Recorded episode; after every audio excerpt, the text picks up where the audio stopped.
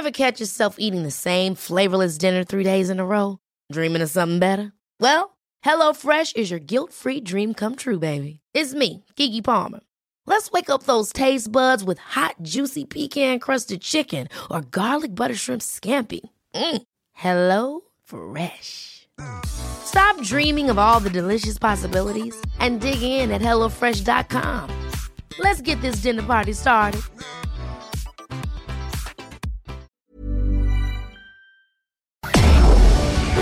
Tarde a tarde, lo que necesitas saber de forma ligera, con un tono accesible. Solórzano, el referente informativo.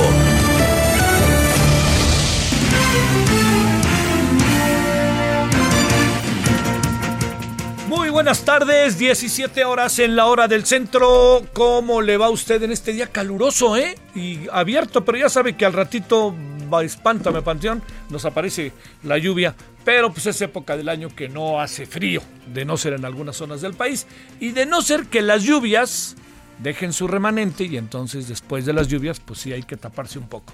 Bueno, yo espero que haya pasado hasta ahora un buen día martes. Estamos en el martes 19 de mayo. Eh, y bueno, yo lo que pretendemos en la próxima, en la próxima hora es eh, actualizarle al máximo este, eh, de la información, digamos, coronavirus, coronavirus, coronavirus, coronavirus, coronavirus, y ahí seguiremos. Eh, y mire, hemos eh, en diferentes momentos se ha entrado en una especie como de controversia que a mí me parece que el, el- principal, la principal objeción que me permitiría yo hacerle al gobierno tiene que ver con que no hay vez que le hagan una crítica, una observación que se la tome personal. O sea, re- resultaron de mecha corta y tienen el poder. O sea, pocos en los últimos, en las últimas décadas han tenido el poder de la manera en que lo tiene el gobierno, porque además lo tiene pocos en el último, los últimos siglos lo han tenido de manera tan legítima como el gobierno.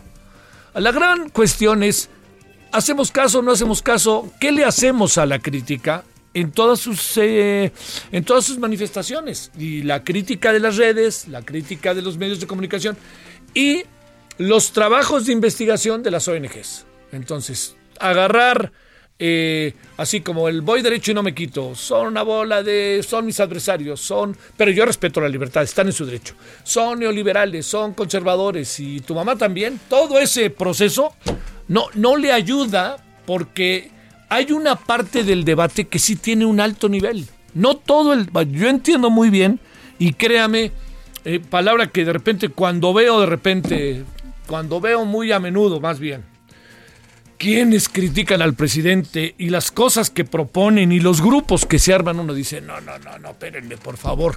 Este, el gobierno tiene que fortalecerse al máximo y tenemos que fortalecerlo como institución. Aquí defender al gobierno no es defender solo un proyecto generado por eh, la votación ciudadana, es defender una institucionalidad de la sociedad mexicana. Y en eso hay que echarse para adelante, ahora sí como la canción. No pare, sigue, sigue, ¿no? Pero si no tenemos esta capacidad unos y otros de ver lo que en lo que estamos, créame que estamos construyendo profundamente defectuoso el futuro. Le voy a decir por qué. Porque ahorita estamos construyendo futuro quizás sin darnos cuenta. A ver, estamos entrando en nuevos hábitos de vida. Estamos en nuevas relaciones políticas. Está fortaleciéndose un gobierno con toda una serie de conjuras este, este, y con toda una serie de circunstancias en las cuales eh, está, la verdad, cada vez más lejos de aceptar la crítica, ¿no? Una cosa es que digan, bueno, yo acepto, que es un poco como lo que dijo el presidente. Bueno, pues están en su derecho de ampararse. Es que no es solamente el derecho de ampararse, es entrar al debate del por qué se entra al derecho, por qué se entra al amparo. Ese es el asunto que nos ha tenido, le confieso que en verdad, sumamente atorados. ¿Cómo va a ser el futuro después de que pase la etapa más crítica de la pandemia? conste que dije la etapa más crítica, no que pase la pandemia. Yo no creo que la pandemia vaya a pasar y sobre todo los científicos que hoy están de moda, por fin los pelaron, este, los tuvimos que pelar contra las cuerdas. Ellos claramente han establecido que no. Y entonces, ¿qué es lo que sucede? Que el presidente dice, ¿cuándo dijo, vamos a regresar el 17 de abril? Vamos a regresar el 10 de mayo.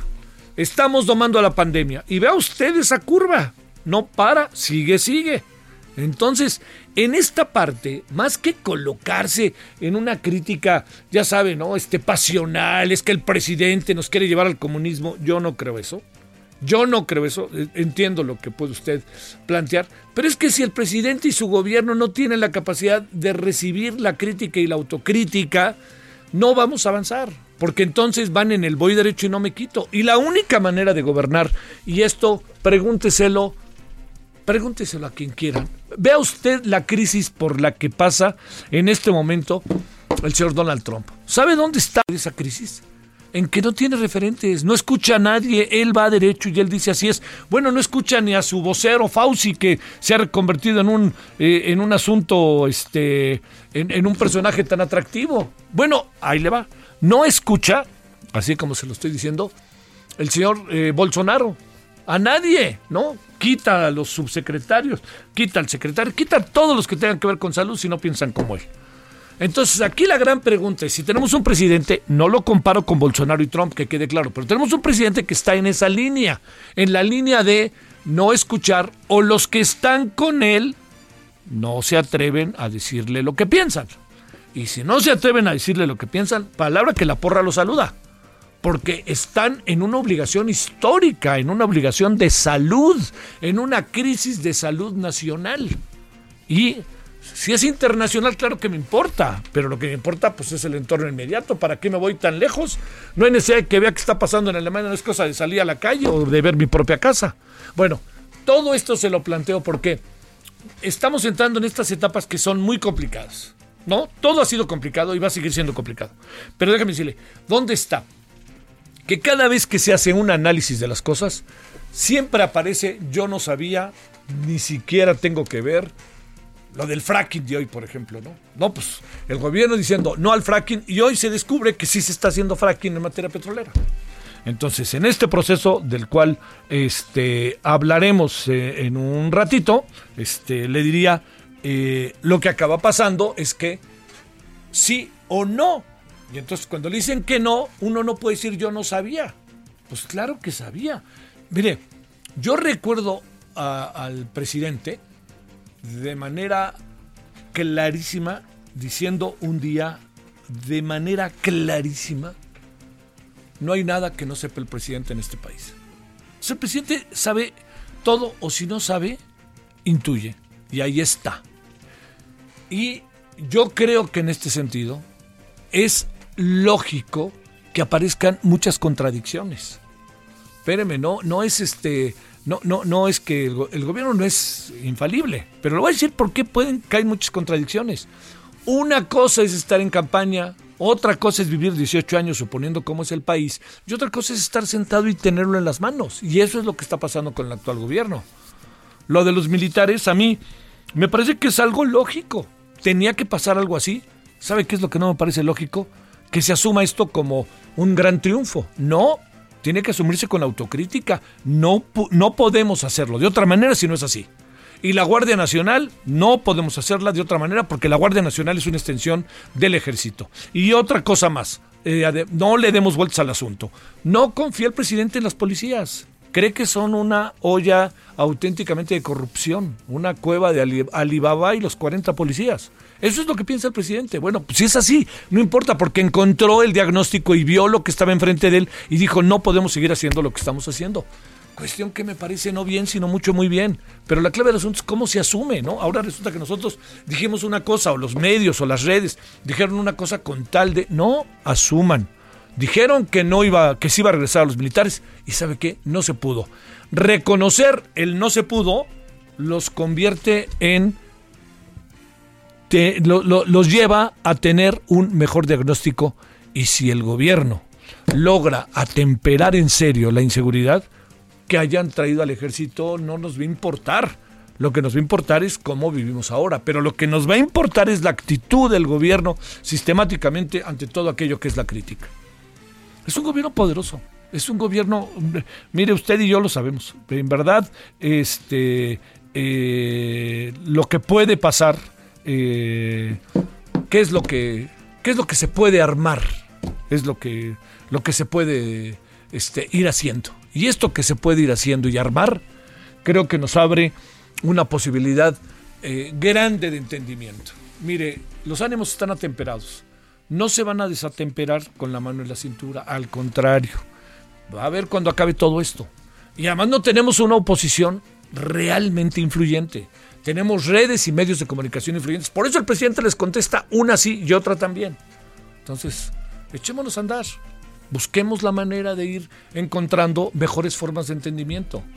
El presidente en este sentido y su equipo tienen que atemperar los ánimos. Y creo que si atempera los ánimos el presidente, el nivel del debate va a elevarse. Pero bueno, yo le diría, ahora que acabe todo esto, ya veremos, ahora sí que ya veremos cómo acaba. Es una ventaja. Si nos, si podemos y si llegamos, pues vamos a ser actores en primera fila. Eh, lo que sí le digo es que debe de construirse un mecanismo más, yo le diría, más favorable para elevar el nivel del debate. ¿Sabe por qué es importante elevar el nivel del debate? Porque llegan las ideas y llegan las propuestas. Y un gobierno que no tiene referentes es un gobierno que se ve a sí mismo y se ve en el espejo para gobernar. Y perdóneme, es un régimen democrático y el régimen democrático es el que hizo al presidente presidente y los 30 millones que votaron por él, así se los... Eh, yo le diría Así se lo planteó. Los, eh, el régimen democrático le dio 30 millones de votos al presidente, pero el presidente gobierna para 126 millones de habitantes. Y esos son los que votaron por él y los que votamos por él. Así de fácil, ¿no? Bueno, vámonos a las 17 con 11 en este día 19 de mayo, calorcito aquí desde la Ciudad de México. Yo espero que ande que ande bien, que ande con ánimos y que encuentre este salidas y este, posibilidades y que bueno, entendamos que esto todavía, eh, perdóneme, hoy tuvo que salir otra vez por algo el afamado vocero a decir que el primero de junio no vamos a regresar, ¿eh? ¿Usted por qué cree que lo dijo? Pues por la confusión que hay en el discurso, por eso. Bueno, créame que este, yo, yo sí creo que las cosas están eh, muy atractivas y muy interesantes en el país por la construcción que se puede hacer pero si no le entramos todos a la construcción, no puede construirse a través de una sola instancia lo que viene. Bueno, oiga, pues vamos y le cuento lo último. Vamos a hablar con Fluvio Ruiz al rato. El tema energético. ¿Hay fracking o no hay fracking en el petróleo? Y vamos a hablar también sobre los temas que tienen que ver con el coronavirus y lo que pasa en los hogares, ¿no? Es un estudio, una investigación científica Espero que no sea neoliberal, porque entonces no va a tener el eco que quisiéramos, ¿verdad? Lo dije irónicamente. Este, y hablaremos sobre estos dos temas, entre otras cosas, y le informaremos. Por, por cierto, hoy fue, al rato le cuento, pero hizo una declaración muy interesante el secretario de salud, ¿eh? el muy destacado Jorge Alcocer, que ha pasado a segundo plano, pero déjeme decirles, un médico de primerísimo nivel. Perdóneme que lo diga así, me consta, me consta significa como si me hubiera tratado de algo, ¿no? Pero me consta en el sentido de, me atrevo a decir los, los, este, el currículum y el trabajo que ha hecho. Lo que pasa es que, pues lo han pasado a segundo plano y ha tenido que aguantar, ¿eh? Ha tenido que aguantar. Muchos han tenido que aguantar porque los pusieron de florero, aunque no quisieran. Bueno, vámonos con lo más importante del momento. Solórzano, el referente informativo. Bueno, a ver, vámonos entonces 17-13. A pesar de que el presidente y las autoridades de salud aseguran que la curva de contagios ha cedido, pues ahora sí que bienvenida una vez más la terca realidad. Siempre hay que ver la terca realidad por más que sea terca. Y le cuento que las cifras ya les dicen lo contrario. Del 26 de abril al 18 de mayo, el número de muertes se triplicó y en la cifra de casos confirmados estamos en un alza hasta del 25%. Las Afores cuentan con 47 mil millones de pesos en liquidez para atender las demandas sobre retiros de desempleo presentadas por COVID-19.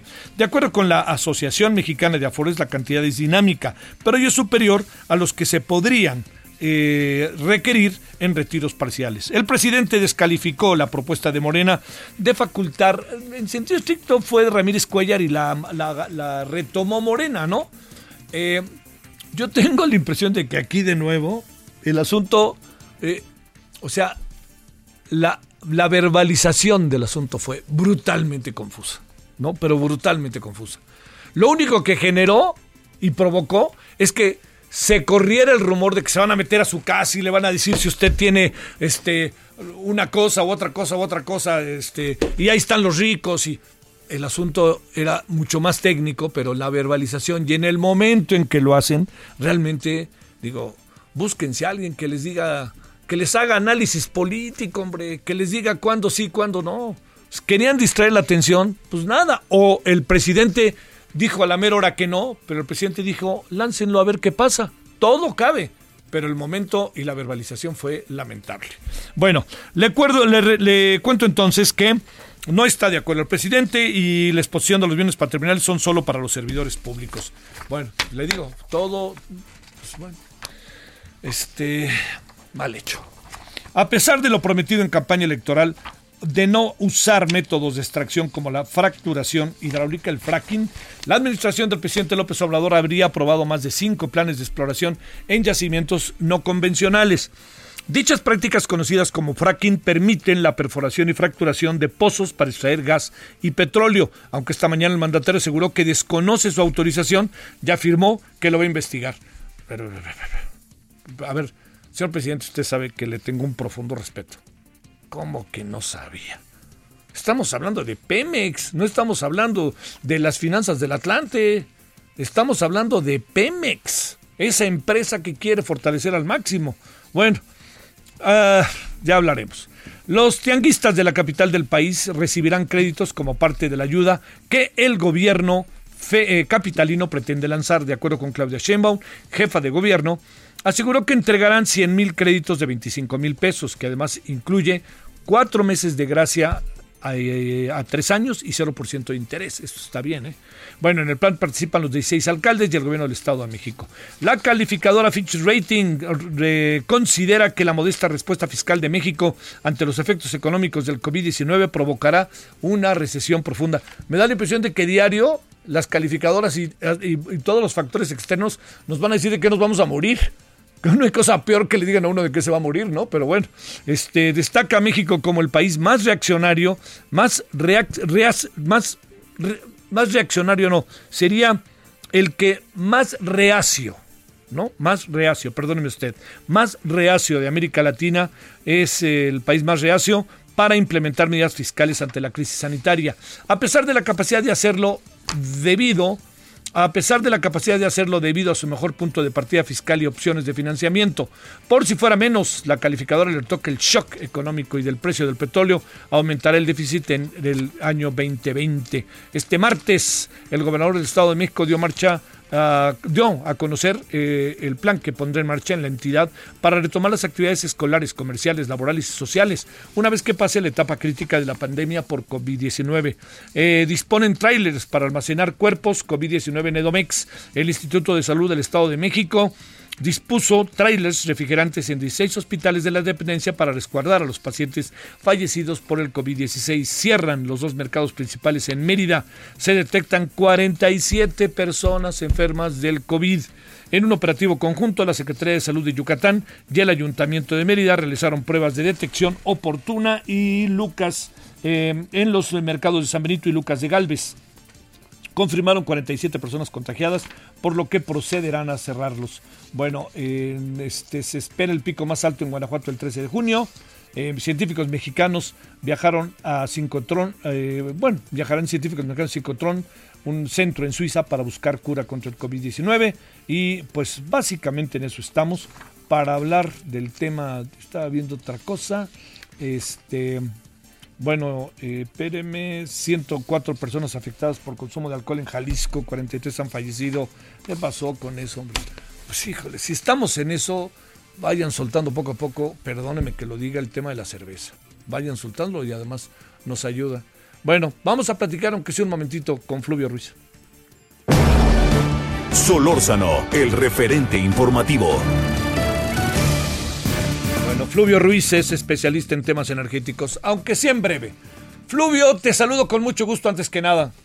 Igualmente, mi querido Javier, siempre es un gusto platicar contigo y con tu auditorio. Bueno, a ver, tenemos cuatro minutitos porque ya nos cae el corte ahora para, para lo siguiente, Fluvio. Primer tema. ¿Hay fracking o no hay fracking y cómo es posible que no lo supiera el presidente? Y segundo, ¿qué piensas del acuerdo energético que hace a un lado las energías renovables? Bueno, no del todo, pero las hace fundamentalmente a un lado. Mira, están en cierta forma relacionados. Eh, te, me, explico. Mira, el fracturamiento hidráulico en México está permitido. No hay ninguna ley, ninguna reglamentación, ninguna disposición que lo impida. El presidente ha manifestado en reiteradas ocasiones que él se opone en línea con eh, los grupos ambientalistas y, un cierto número de gente que se dedica a, los temas energéticos o, medioambientales. Pero no hay ninguna disposición que lo impida. Siempre, eh, en México se ha hecho desde hace décadas, Pemex lo ha eh, practicado. Hay que decir también que la si bien la técnica fundamental es la misma, la fractura hidráulica de, de la roca para lograr cierta permeabilidad y con ello el flujo del crudo atrapado, y se, han, se han ido haciendo innovaciones que permiten que esta técnica sea menos agresiva con el medio ambiente, ya hay una menor utilización y reutilización de agua, en se ha, se ha avanzado, pero lo cierto es que sí hay riesgos ambientales, pero insisto, no hay nada que lo impida.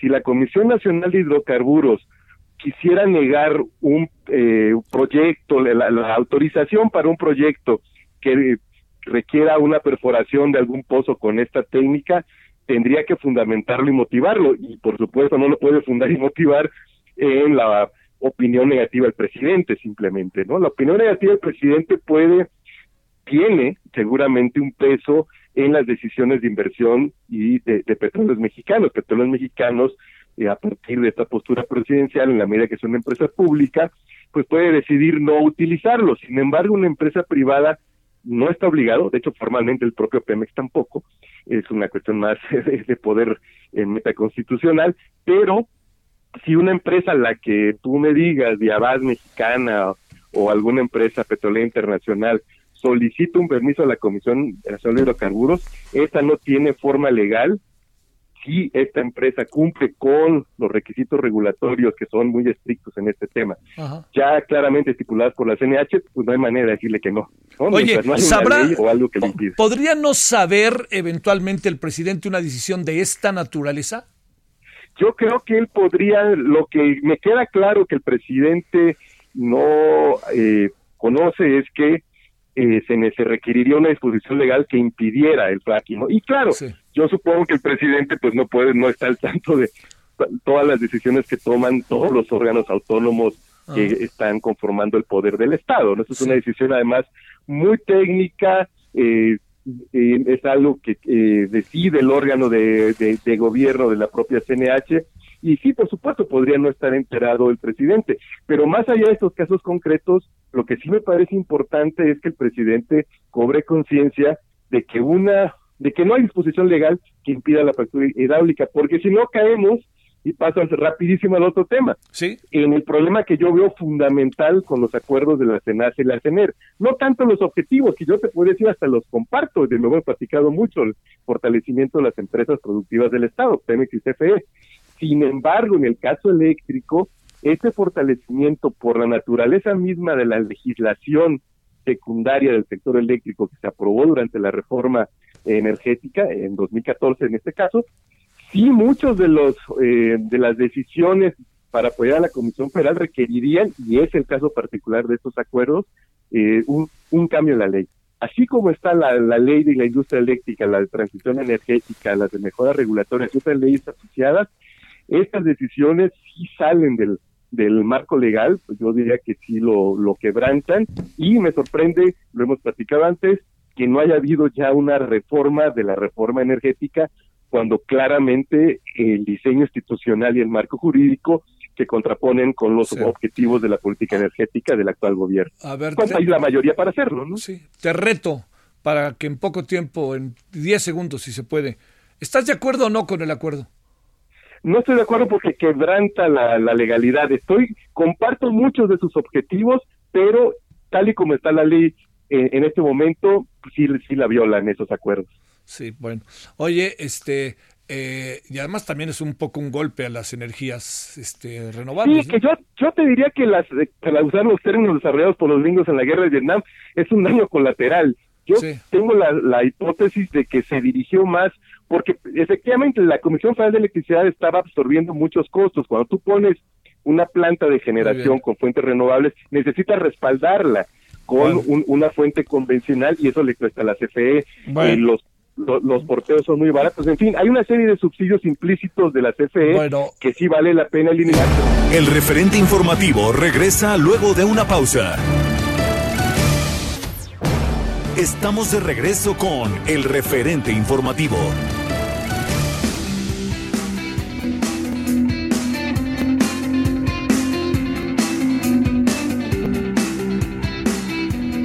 Muchas gracias amigos, ¿qué tal? Muy buenas tardes.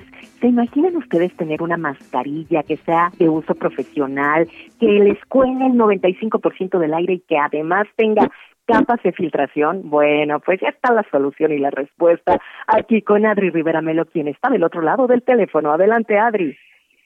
Moni, la, la respuesta es la mascarilla NV95. Es, es de la que te estás refiriendo precisamente. Esta mascarilla que se ajusta a todo tipo de cara porque crea un sello hermético que lo que hace es bloquear el paso de virus y patógenos brindándonos 100% de protección, así es que por eso podemos estar tranquilos por ese lado cuando utilizamos la mascarilla NV95 porque es de uso hospitalario, fue diseñada en Inglaterra y es totalmente lavable en casa, con jabón, con agua y con alcohol, permitiendo una utilización segura por 15 o 30 días cada mascarilla. Y les tengo una promoción que les va a encantar, porque si marcan en este momento, les voy a dar el número, es el 800 mil, repito, 800 mil. Van a recibir un paquete de 10 mascarillas NV95 a precio de costo y si pagan con tarjeta bancaria, se van a llevar gratis un esterilizador quirúrgico en aerosol para desinfectar el celular, el mouse, el teclado de la computadora, la bolsa, mm. hasta la cartera, Moni. Sí, el control de la televisión. También, también, ese va de regalo, ese va de ah. regalo. y también aprovecho para invitar a todos nuestros amigos que nos escuchan para que entren a visitar hospitalar.mx porque Novirsa es la única compañía con productos de nivel hospitalario y no de uso doméstico. Esto hace una gran diferencia. Pueden entrar a hospitalar.mx y empezar a marcar ahora mismo el 800 230 para que se lleven la promoción que les acabo de ofrecer. 800 230 Muy bien, mi Adri, gracias. Gracias a ti, buen día. Buen día, buenas tardes, ¿verdad? Gracias. Bueno, pues nosotros continuamos con Javier Solórzalo en el referente informativo. Solórzano, el referente informativo.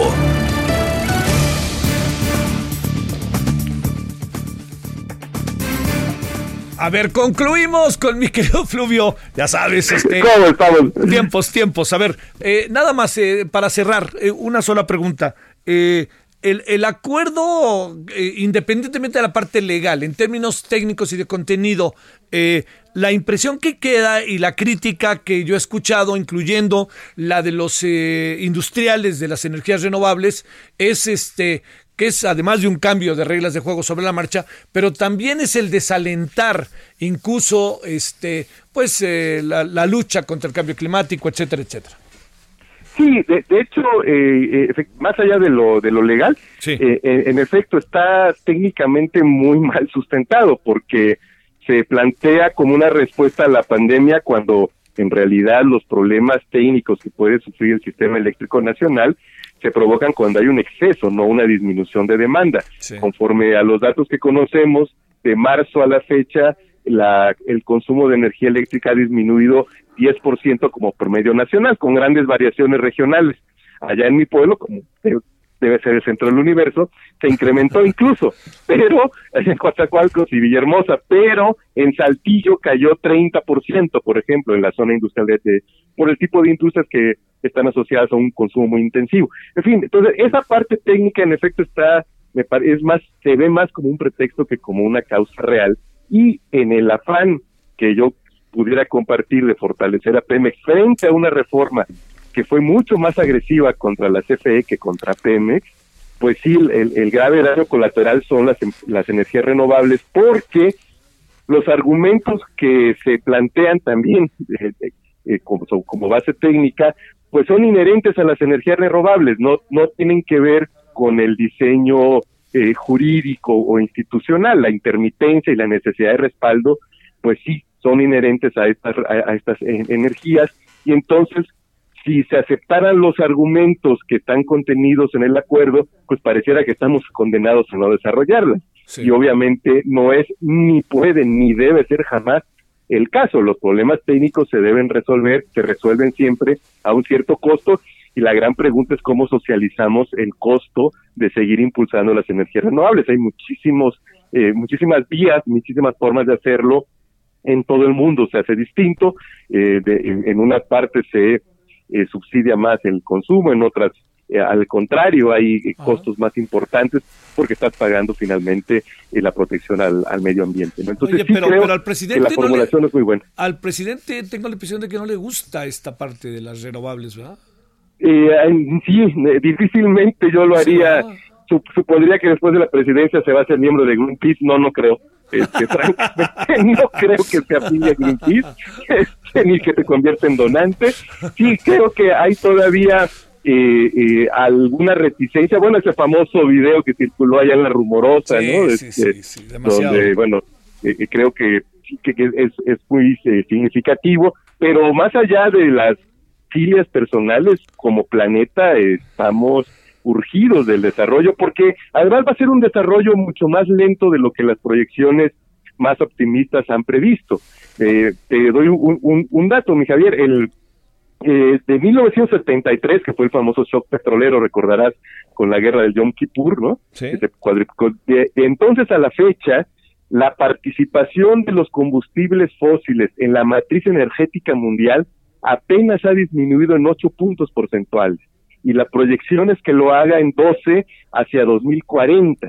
¿no? Y son proyecciones que suelen ser muy optimistas, porque claro, hay grandes eh, rigideces en cuanto a los modelos de desarrollo, los sistemas de producción y los patrones de consumo que van inhibiendo, que van haciendo difícil con todo y la voluntad cada vez creciente de, la mayor parte de la población que se impulse esta transición energética. Por eso a mí me parece que eh, más allá de las eh, carencias técnicas legales del, del, del acuerdo, eh, lo que sí importa es que quede claro que no puede ser permanente.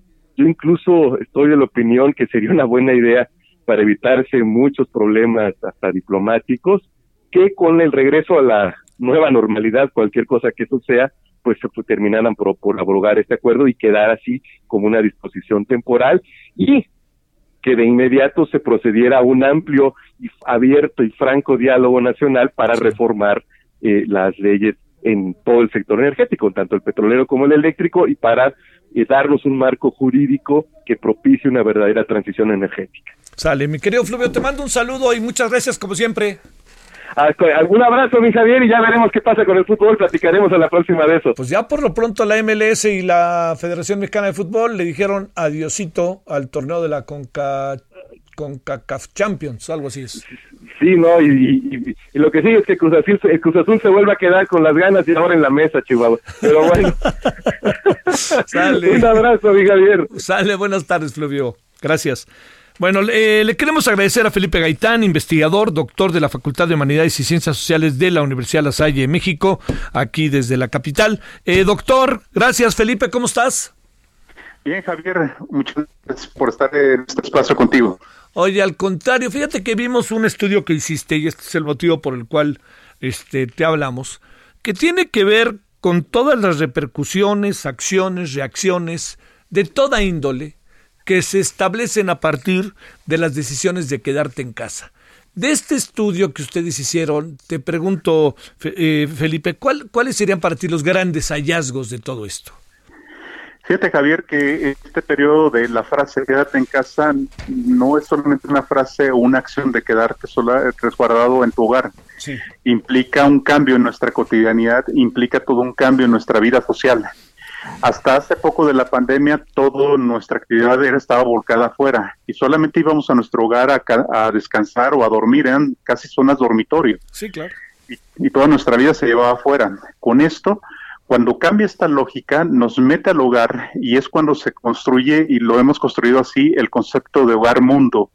¿Qué implica esto? Que toda la vida, tanto pública como la privada, como la íntima, se queda dentro del hogar, es decir, el mundo se reduce al hogar. Y estamos desesperados por salir, por supuesto, porque toda nuestra vida estaba afuera y de repente hemos recluida en cuatro paredes donde ya no distinguimos lo público de lo privado. La sala se volvió el lugar donde nuestros hijos hacen las tareas o donde tienen sus clases. Nosotros mismos estamos teniendo actividades productivas desde la recámara y entonces se da una ambigüedad entre lo público, lo privado y también lo íntimo. Y entonces esta idea de, de donde se rompen esas barreras de lo público y lo privado genera cierta neurosis en las personas, es decir, cierto momento donde quisiera tener una privacidad y no puede tenerla y da cierta frustración.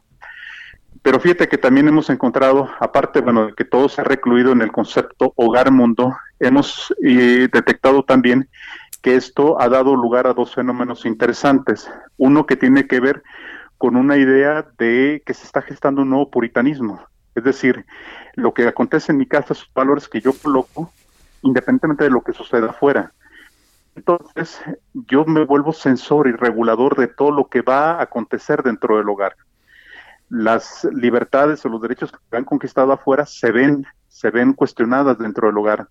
Y te pongo un ejemplo, el tema de las denuncias por abuso y violencia intrafamiliar. Se han disparado porque necesariamente en el hogar quien manda es el que ejerce la autoridad y es el que decide y establece la frontera de lo que sí entra o no entra. Y entonces nos volvemos más conservadores. Sí. Y nos volvemos más, más conservadores porque estamos dispuestos a sacrificar seguridad por libertad. Y si el hogar me da seguridad, voy a evitar todo el contagio inmoral del exterior en mi casa. Oye, eh, Felipe, la, a ver, eh, todo esto que estamos teniendo enfrente, que, que, lo materializas a través de este trabajo con base, ahora sí que como dicen los científicos, observar y experimentar, te pregunto, la, la parte que tiene que ver al futuro, ¿alcanzas hoy a ver algo o no? Cuando digo esto, estoy pensando en eh, el regreso parece que no va a ser como imaginábamos o como está, más bien como estábamos antes. Entonces, todo, en todo ese proceso, ¿qué presumes que puede pasar? Fíjate que va a haber dos, estamos previendo dos efectos. Una de ellas es el tema de que se va a intensificar el tema de la desconfianza, porque si tú se estás construyendo tu normalidad dentro del lugar, todo tu mundo estaba dentro del hogar, cuando salgas hacia el exterior, lo que vas a hacer es, eh, te vas a volver desconfiado del otro. Y no solamente porque aquel pueda ser portador o no del virus, sino desconfiado en términos de los comportamientos que yo construí en la casa, no los voy a ver afuera y no los puedo ver. Y entonces me voy a volver un, y va, a crecer el tema de la intolerancia con respecto al otro. Y esto va a generar conflictos.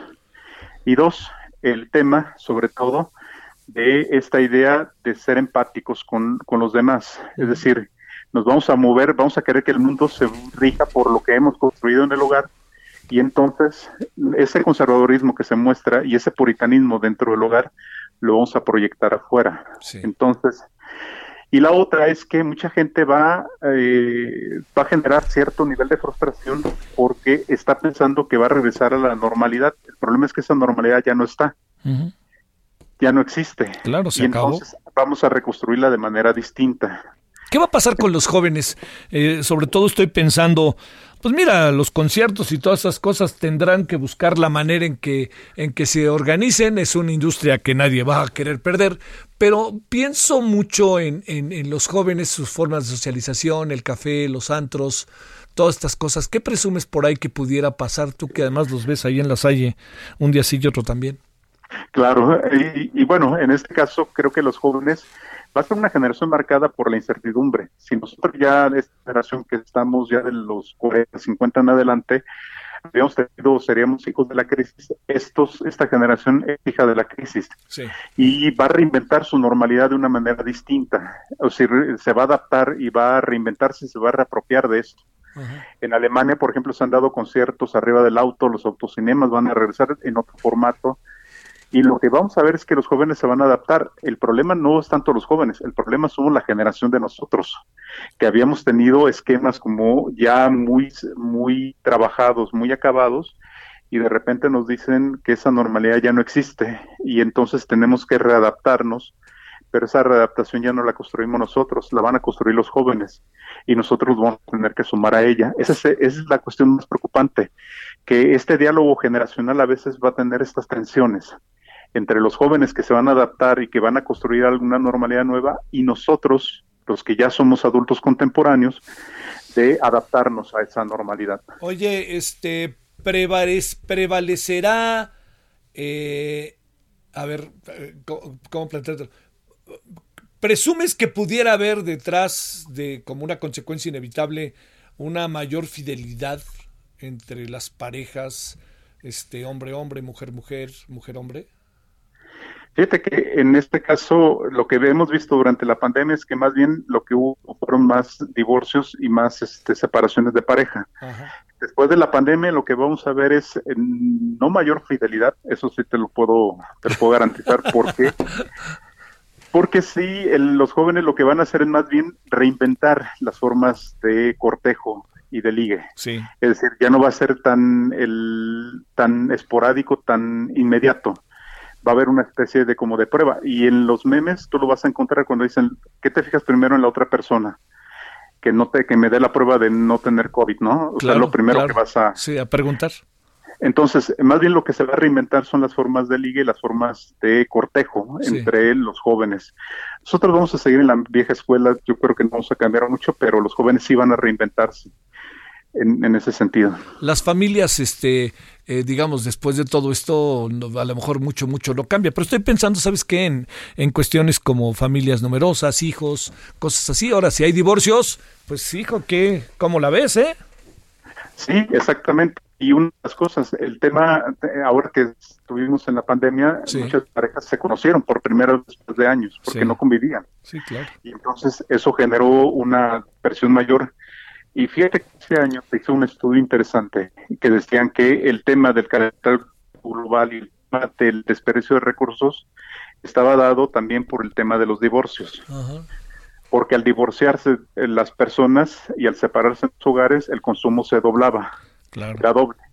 Y entonces había que, y algunos decían, hay que hacer una política pública para que se mantenga en el mismo hogar aunque no se soporten. Mm. Digo, es una locura, que por supuesto que no. Pero en el caso de después de la pandemia, lo que vamos a ver es una reinvención de las formas de relaciones y de ligue, y quizá la generación esta que estamos viendo no está tan comprometida, ¿eh? No, no lo va a ver tanto en términos de matrimonios o de parejas a largo plazo. No hay un experimentar, pero de manera distinta. Oye, la política, la política va a cambiar bastante porque una de las cosas que hemos visto es frente a la desconfianza y frente al tema de la seguridad, los políticos, y le hablo de los políticos, no de la política, van a hacer un ofrecimiento más conservador. Y se van a mover más hacia el tema de los populismos, es, es decir, ofrecer lo que el otro quiere escuchar. Claro. Oye. Entonces vamos a ver un proceso en el tema democrático. Dices una frase que me gusta muchísimo de Dorothy en el de Mago de Oz. ¿No hay mejor lugar que el hogar? Sí, bueno, antes, antes de la pandemia, creo que sí. Ahorita no lo creo. No estoy tan segura. Bueno, oye, te buscaremos de nuevo, Felipe, y te agradecemos mucho que hayas estado con nosotros. No, Javier, al contrario, muchas gracias por tu atención. Gracias. Investigador, doctor de la Facultad de Humanidades y Ciencias Sociales de la Universidad La Salle, un ensayo maravilloso que se llama Conjurar el miedo, el concepto hogar, mundo derivado de la pandemia COVID-19. Bueno, vámonos, vámonos con Horacio Urbano. Indirectamente tiene que ver con lo que hablamos. Adelante, Horacio. ¿Qué tal Javier? Muy buenas tardes y muy buenas tardes a todo el auditorio. Y pues bueno, es evidente que uno de los grandes temas cuando estamos solos o con familia es el lugar donde vamos a vivir. Muchísima gente anda pensando no en la posibilidad de comprar, sino de rentar una vivienda. Ahora, esto se hace muy difícil cuando uno es soltero, sobre todo si eres joven y tienes ingresos no tan altos, pues la renta se convierte en un problema gravísimo. Vaya, llegando al extremo donde, donde en Europa Hay incluso lugares como España donde los jóvenes llegan a pagar hasta 90% de su ingreso en la renta. Esto es insostenible. En el caso de México quizá no lleguemos a esos niveles, pero sí el hecho es que en las colonias centrales donde a los jóvenes les conviene vivir por el tema de que las escuelas o los trabajos, pues a los jóvenes les sale mucho, muy por encima de su presupuesto. Llegamos al extremo donde en colonias, digamos, en, la Roma, en la Condesa, en la Juárez, llegan a encontrar una sola habitación por el rango de 8 o 9 mil pesos. Esto es muy caro para los chavos.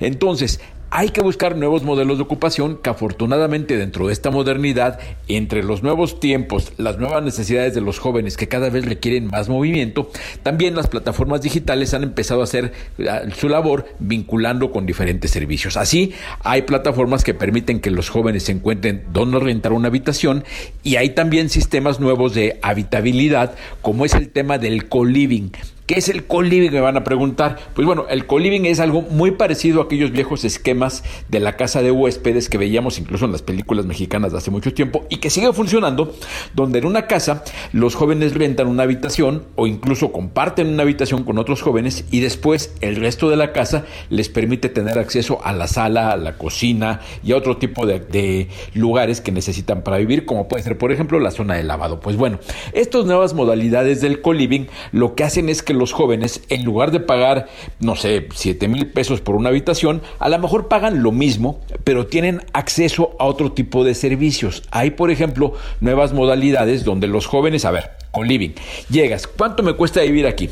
Eh, 7 mil pesos, ¿a qué tengo acceso? Tienes acceso a una habitación privativa tuya, pero además tienes acceso a servicios comunitarios como puede ser la cocina, como puede ser la zona de lavado, como puede ser la sala y como puede ser algo muy importante en estos días y después que lo estamos viviendo con esta coyuntura, lugar de trabajo. O sea, imagínate que en estas nuevas centros de, de habitación puedes encontrar una recámara, sin pagar el resto de los demás accesorios porque para muchos les saldría de su presupuesto pagar el departamento, pero sí pueden pagar la recámara y pagar la parte proporcional por lo que van a compartir de servicios con otros. Entonces, esto está muy interesante porque además hay diferentes modalidades. Mira, por ejemplo, te voy a poner, poner el caso de un esquema de co-living que hay en la colonia Roma en la Ciudad de México, donde la gente puede optar por dos versiones. Una, una cápsula. ¿Qué es una cápsula? Pues es un espacio mínimo, mínimo, mínimo, mínimo. Estaríamos hablando de unos 4 o 5 metros cuadrados mínimo, dije mínimo, eh, donde la gente puede rentarlo si fuera el caso por una noche por 350 pesos la noche,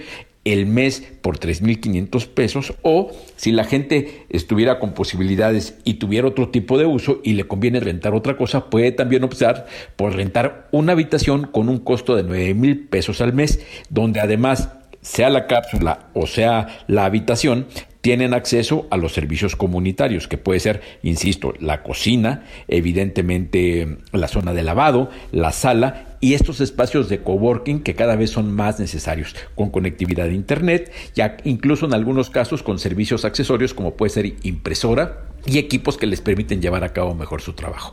Esto es el co-living, es un modelo que cada vez vemos más posicionado en todo el mundo y que en México puede ser muy útil, insisto, para segmentos muy específicos de población. No es para familias, es lo más viable para solteros y por un tiempo adecuado a una necesidad específica. Esto, por ejemplo, estas cápsulas la usan mucho gentes que vienen por estancias cortas por motivos de trabajo. Entonces, no les conviene pagar más, les conviene más pagar eso por la ubicación que pueden tener estos lugares y por los servicios complementarios como puede ser todos estos espacios. Imagínate hoy en esta cuarentena que tengas el espacio con una conectividad muy buena de internet y que tengas un espacio con un lugar para trabajar.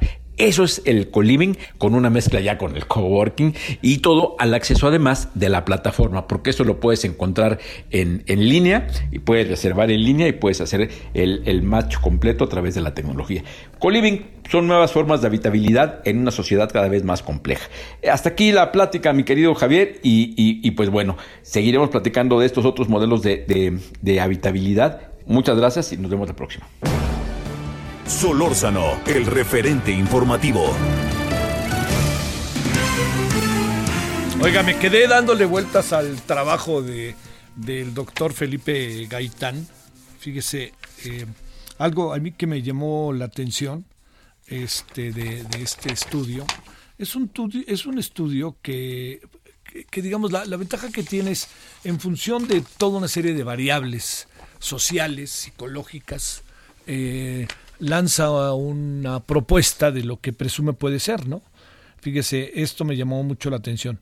Eh, quédate en casa como acto de habla, describe una necesidad de resguardarse como también es un imperativo, una orden para no estar en la calle. Su efecto ha sido en parte que las personas lo acaten por miedo, fíjese, a la enfermedad o a la autoridad. En ese sentido, el acto icónico no refiere a palabras sino imágenes que impone la mente un lugar clausurado del mundo donde las necesidades, deseos y relaciones serán resueltas en su interior. Significa tener el control de las cosas. Luego del confinamiento, luego del confinamiento que hemos vivido. Bueno, pásela bien hasta el rato, nos vemos allá en punto de las nueve. Hasta aquí, Solórzano, el referente informativo.